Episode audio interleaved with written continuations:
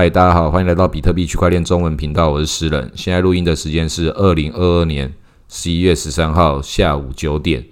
比特币的价钱来到了一万六千六百多点，以太币的价钱一千两百多点。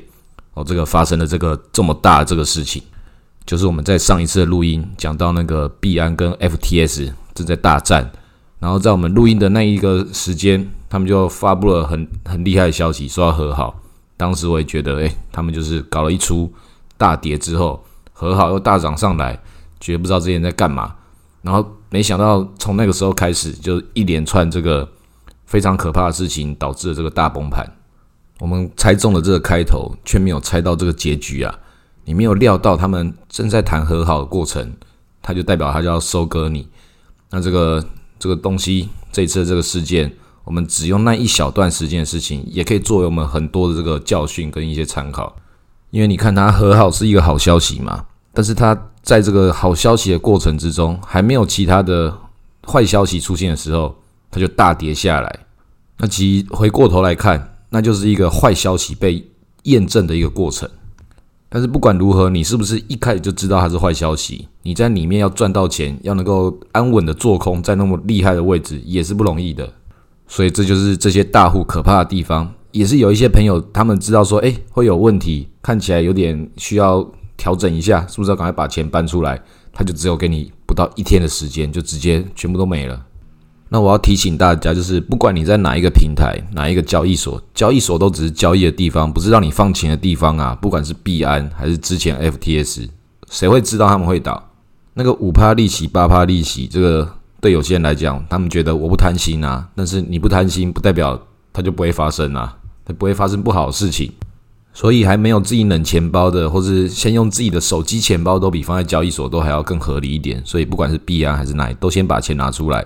那最近都还有在发生，这其他交易所可能有一些挤兑事件要发生，像是 CRO 或是 KuCoin 火币这些，都把钱都把它拿出来。就是你不知道是不是会有问题嘛？可能会，可能不会。但是你有什么理由逼得你一定要把钱放在里面吗？有人在逼你吗？所以在那个群组中，不管是我群主还是其他群主，很多地方还会看到有一些人不知道什么，这个头很铁很硬，哪一个会有问题吗？应该不会吧？那不管会跟不会，会影响你的决定吗？为什么要为了不知道多少的一些小利润，然后去冒这个风险？即便他们安稳度过这一关，你再把钱拿进去也还可以啊！一定要在这种风头上面去跟他赚个三百六十五分之这几天之中的这个几趴。这个有一颗茶叶蛋的钱吗？那如果不到一颗茶叶蛋的钱，或是更多，那更多不是就更应该拿出来吗？所以很多事情回到这个本质上来看的话，就是前面的人他们已经发生过了一些憾事，不要在自己身上重复再发生。然后自己 FTS 拿出来的钱，再拿到币安，这个可能是现在好像很多人在做的做法，但实际上应该要拿到自己的冷钱包啊。并不是说你把钱放在币安这个胜利者的手上，你就是胜利者的一部分呐，你可能会变他的一部分。那这波灾情在我们台湾可能是最多的这一次，据传大概有大概三五十万的人都是受灾者之一。那其实这个也没办法，很符合我们在这个之前的党国教育，还有我们自己的一些民族性，就很多人都会觉得说，诶，我相信一个人，我觉得我看他。我看他看过他，我也觉得他讲话很棒啊，有一种盲从权威的一个驱动力。然后也有一些 KOL 大使去讲说：“哦，这个多棒多棒。”其实很多人他们并不是没有自己的思考能力，而在那段时间就把这个自己的思考能力给外包出去了。就是哦，他好聪明哦，他帮我做好我的决定了，那应该没问题了吧？所以最后都是找出各种方式去说服自己，可以做出一个感觉可以轻松就可以赚钱赚钱的这种决定。但其实轻松赚钱的方法也很多，这个用 Uniswap 这个相对就是合理一点嘛，去中心化，它有没有它的风险？应该也会有一些智能合约上可能的风险吧。但是至少以目前来讲，我自己觉得它是一个很单纯的设计，越单纯的设计，在一个系统设计的理论上，它就是越可靠的，出问题的地方不多。如果一个道具它就只有很简单的机构，那坏掉一个都可以马上把它修好。那像 FTS 这么大的一个交易所，它把很多事情、很多金融结构搞得那么复杂，那很有可能就在其中一个地方出了一个问题，它就像那个水坝泄洪一样，一个地方破了就直接整组坏光光。当然，我也没有料到，竟然可以在一天之内就把这些所有的事情给发生完。那这些事情在更之前有没有一些迹象？其实也不是没有的。我之前也都 diss Solana 这么多次。那 Solana 它就是那个爆炸头他自己养出来的一个链嘛。那它出了那么多问题，它从底层就是有问题的。那有问题，这上面又可以卷了这么多钱，然后又再继续往下跌，又挺击又涨，然后又在挺击，然后之后就是都不动了。那这东西其实看起来应该也差不多了吧？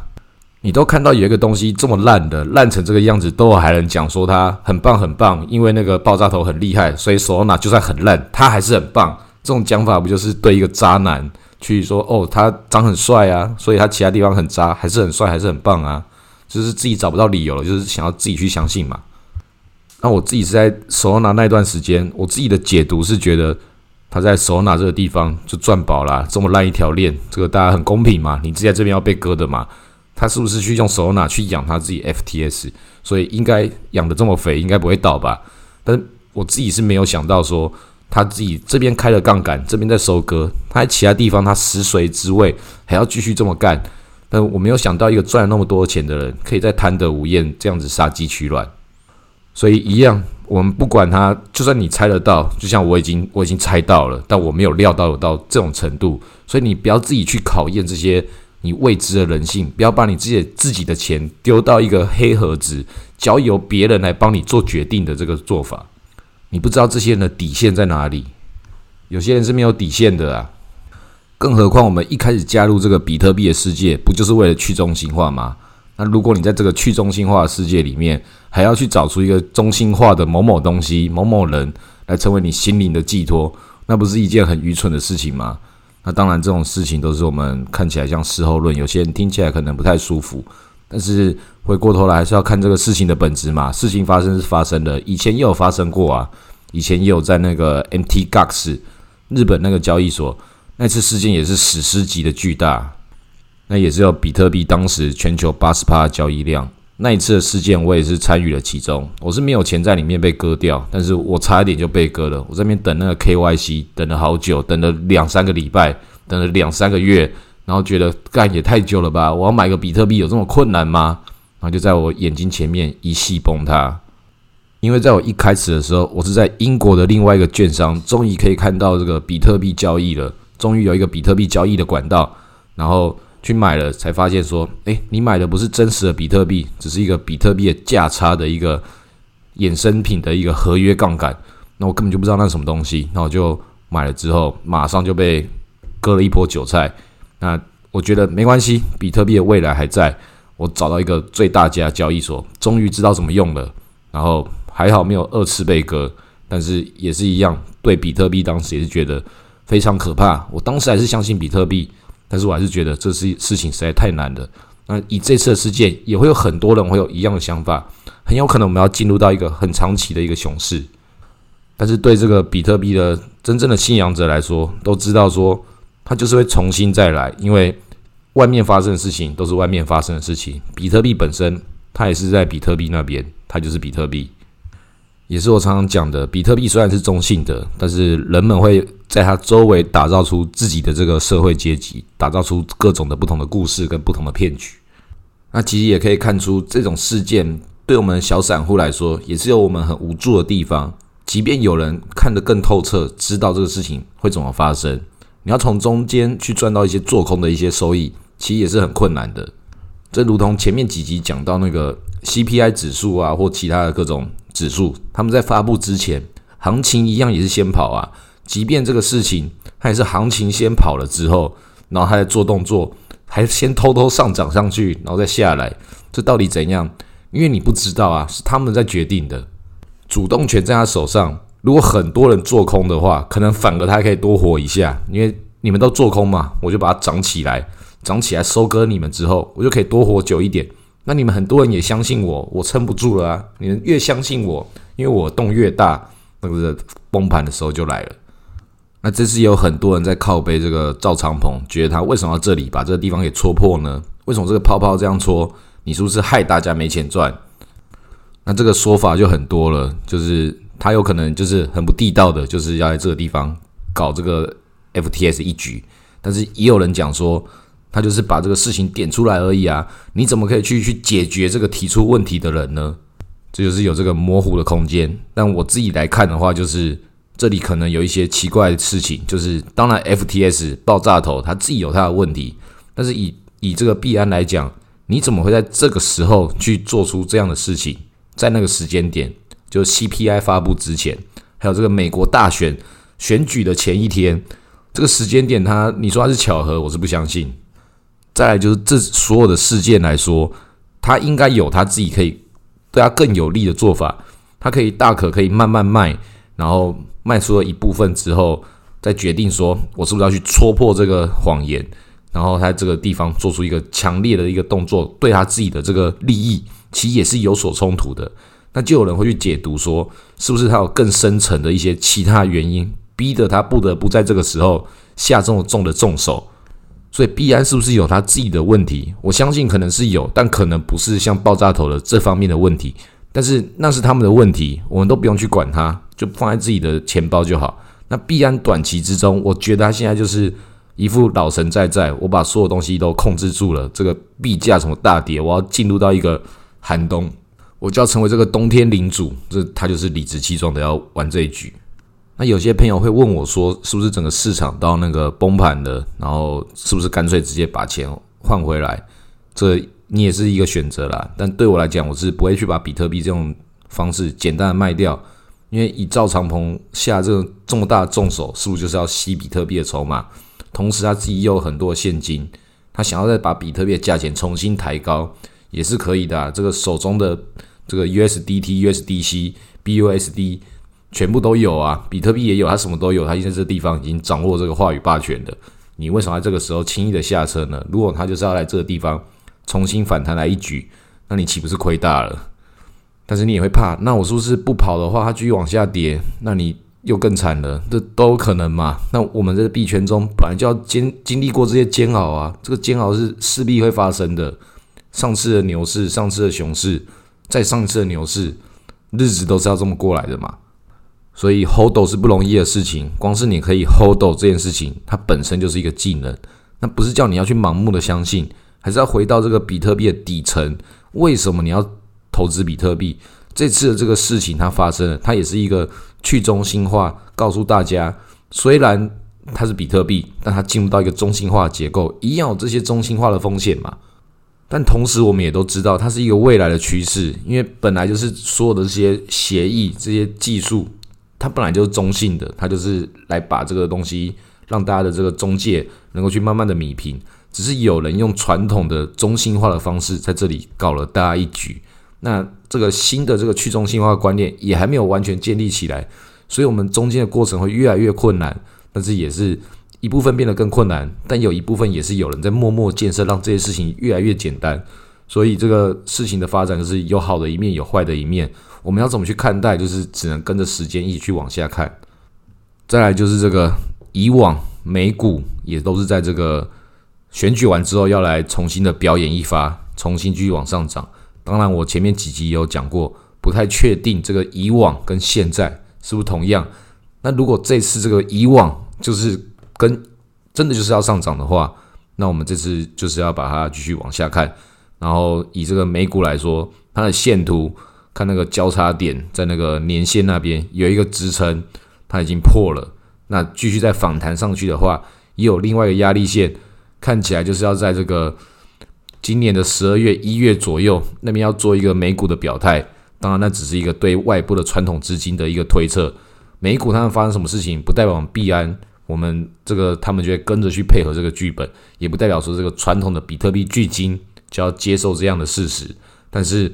它是一个可能性嘛？那以我们散户来讲，我们的这个价钱都是由他们来决定。这几种剧本，我们也只能去考量他们会怎么选择。那不管怎样，他们会怎么样的进行？那对我来说，对我建议大家的做法都是一样：一部分的钱一定要长期的比特币要继续的放着，另外一部分它要做一个中间性的一个合理性的调控。那这件事情就是不管怎样，外界发生什么事情都不该影响到你本来一个策略。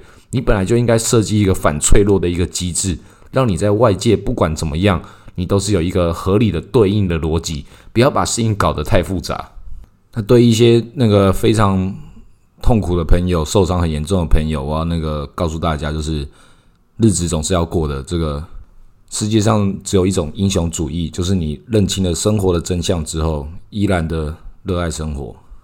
如果你是刚加入币圈，这对你来说虽然是一个损失惨重，但同时它也是一个机会，因为比特币的价钱往下跌了，你有机会可以重新买进。但如果说你的钱很多，然后那钱很多你还 all in 的话，那我那我我没办法对你这种资产阶级有钱的人，对自己的钱乱花做出什么样的评断。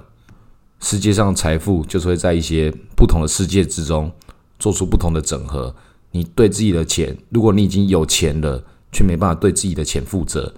对一些没有钱的人，他们在这里，他们是想尽办法想要赚到更多钱，有他们不得不这么而为之，最后被收割的一个悲哀。但对已经这么多钱的人，如果没办法去做一个负责任的管理的话，那也是在这个地方就是被这个世界给平衡掉，也是一个很正常发挥的一个事情。所以这种就叫天灾啊！天灾对任何人来讲都是公平的。让很多的人的钱都可以变成这个像军品卡一样，这个打出来大家都一起变穷，就连我这个没有把钱放在 FTS，我把钱都领出来的人一样啊，我的资产也是比特币大跌一起缩水啊。那这样我虽然我跟这些有钱的距离变得更近了，现在搞不好比爆炸头还要有钱啊，那又怎么样？我还是会痛啊。所以就是你躺在家里，这个韭菜镰刀还是要砍向你身上，其他人不守规矩。最终你也是这个群体的一部分，也是要一起付出这种共业的代价。但这就是我们社会的现实啊！这个不守规矩的人，他们在有些地方可以赚到这个钱，但是你守了规矩，有时候不一定会得到一些好事。但是这不妨碍你要做一个好人呐！该做什么样的好人，跟这个外界怎么样是无关的。比特币是一个诚实的货币，你自己也要成为一个诚实的人，你才可以去看到有些事情的本质。你自己自己至少不能够去欺骗自己。即便你要去欺骗其他人好了，你要先知道什么叫真相，你才知道什么叫谎言。当然，我们最好都不要骗人啦，因为以合理的状况来讲，就是你必须要像爆炸头一样这么能骗，才能够骗到这么多人。一个一般来讲，你要促成这一局，还要骗什么东西，你只能够骗到比你还要更笨的人。但你没有那么聪明的话，你能能够骗的就是那些没有钱的笨蛋嘛。所以，当一个诚实的人，他并不是一个叫你。做一个有道德人，这种什么心灵鸡汤，而诚实是一个很合理的一个策略。你不需要去付出一些奇怪代价，一些道德上的代价，你一样可以得到一些相对应的好处。但是我们很容易会去因为外界看到一些不诚实的人做出一些他们那些很荒谬的事情，最终还可以得到一些好处，但那都是幸存者偏差。我们必这个社会必须要奖励一些对这个社会真的有在往下付出的人。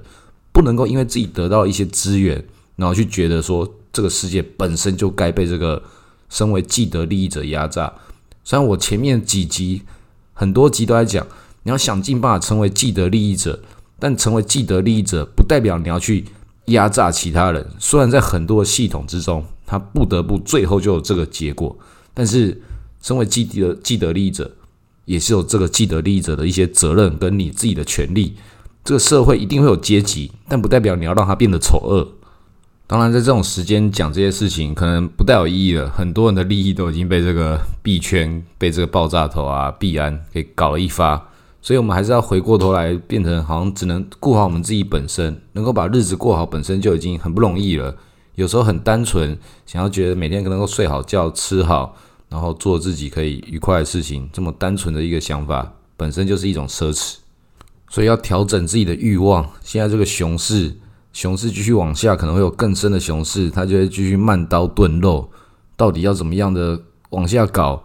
我自己都觉得稍微有点害怕。到底这个世界会怎么样啊？上次的熊市已经很痛苦了，这次事情感觉比上次还要更大条啊。但是我们换个方向来讲，啊，不就从这个两万点跌到一万六而已啊？我们从六万点都可以经历过两万点，两万点跌到一万六。又是什么样的事情呢？其实应该也还好吧。那一万六会不会跌到一万一？有可能啊，这这就是有可能会发生的事情。那发生的时候，我们就去接受它而已。有时候我们心里不平衡的事情，可能并不是这个客观上的事实，而是主观上，我们怎么可以被这种事情被搞了一发呢？很多是这种被背叛的感觉。但是这个世界上很多人都是在互相背叛或什么的。但是我们自己做好我们自己该做的事情，这个东西跟外界没有关系，还是要保持好自己一颗平静的内心。那就看这些刮风下雨，这个春夏秋冬，继续这个冬天往下来临的时候，就做好自己冬天本来就该做好准备。接下来也是这个感恩节、圣诞节、农历新年，每一刻感恩自己每一天的事情，每一天的生活，就就是这样子而已。快快乐乐也是也是度过这个熊市，愁眉苦脸也是。那一群人愁眉苦脸，不如一群人一起装疯卖傻，马照跑，舞照跳。币圈还是这样，比特币还在那里，日子还照样要过。好，今天录到这里，谢谢大家。